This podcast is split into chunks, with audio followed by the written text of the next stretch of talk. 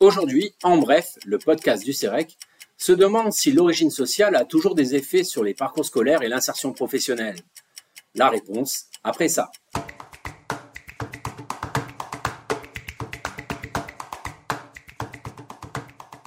Le dispositif des enquêtes génération du CEREC permet de suivre 25 000 jeunes entrant sur le marché du travail. Grâce à ce dispositif, le CEREC a pu dresser un panorama inédit des effets de l'origine sociale sur les parcours scolaires ainsi que sur leur trajectoire d'insertion au cours des trois premières années de vie active. Le constat est sans appel.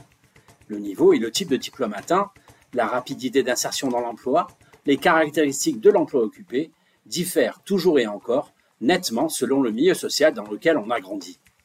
Néanmoins, le fait de passer par l'alternance pourrait atténuer les inégalités sociales, mais sous certaines conditions.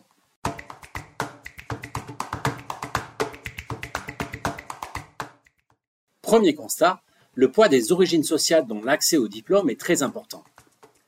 Moins souvent orientés en troisième générale, inscrits plus fréquemment dans des filières par défaut, les enfants d'origine sociale modeste connaissent des parcours plus difficiles dans l'enseignement secondaire.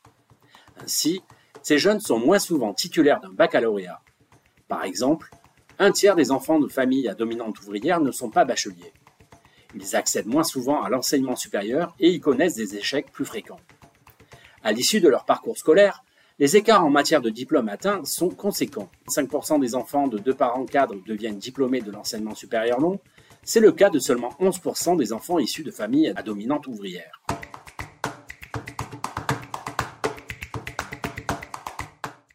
Deuxième constat, le poids des origines sociales sur le marché du travail est également important. En sortant du système éducatif, les jeunes connaissent une insertion professionnelle très différente selon leur milieu social d'origine moins souvent dans des emplois à durée indéterminée, les jeunes d'origine modeste sont, trois ans après leur entrée dans la vie active, deux fois plus souvent au chômage que les jeunes issus de familles de cadres. La reproduction sociale est toujours à l'œuvre.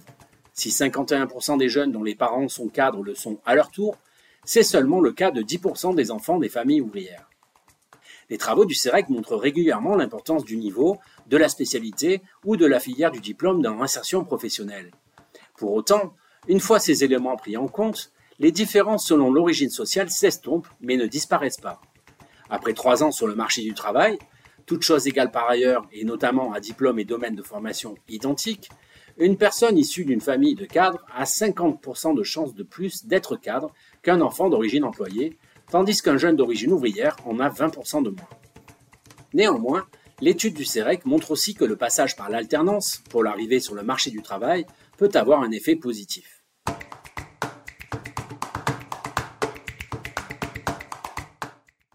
Avoir suivi une formation en alternance plutôt que par la voie scolaire offre un avantage certain sur le marché du travail, encore plus sensible pour les enfants de ménages modestes. Ainsi, la part de jeunes ayant connu une trajectoire d'accès rapide et durable à l'emploi à durée indéterminée augmente de 21 points pour les enfants de ménages à dominante ouvrière quand ils ont suivi leur formation professionnelle en alternance par rapport à la voie scolaire. Cette augmentation n'est que de 10 points pour les enfants de deux cadres. L'effet positif du passage par l'alternance persiste après trois années passées sur le marché du travail. 84% des jeunes de familles d'ouvriers passés par l'alternance sont en emploi pour 75% de celles et ceux issus de la voie scolaire. Au final, l'alternance semble atténuer les écarts entre origines sociales à condition que les jeunes, surtout d'origine modeste, parviennent à trouver un employeur, décrocher un contrat rester jusqu'à la fin de la formation et obtenir leur diplôme.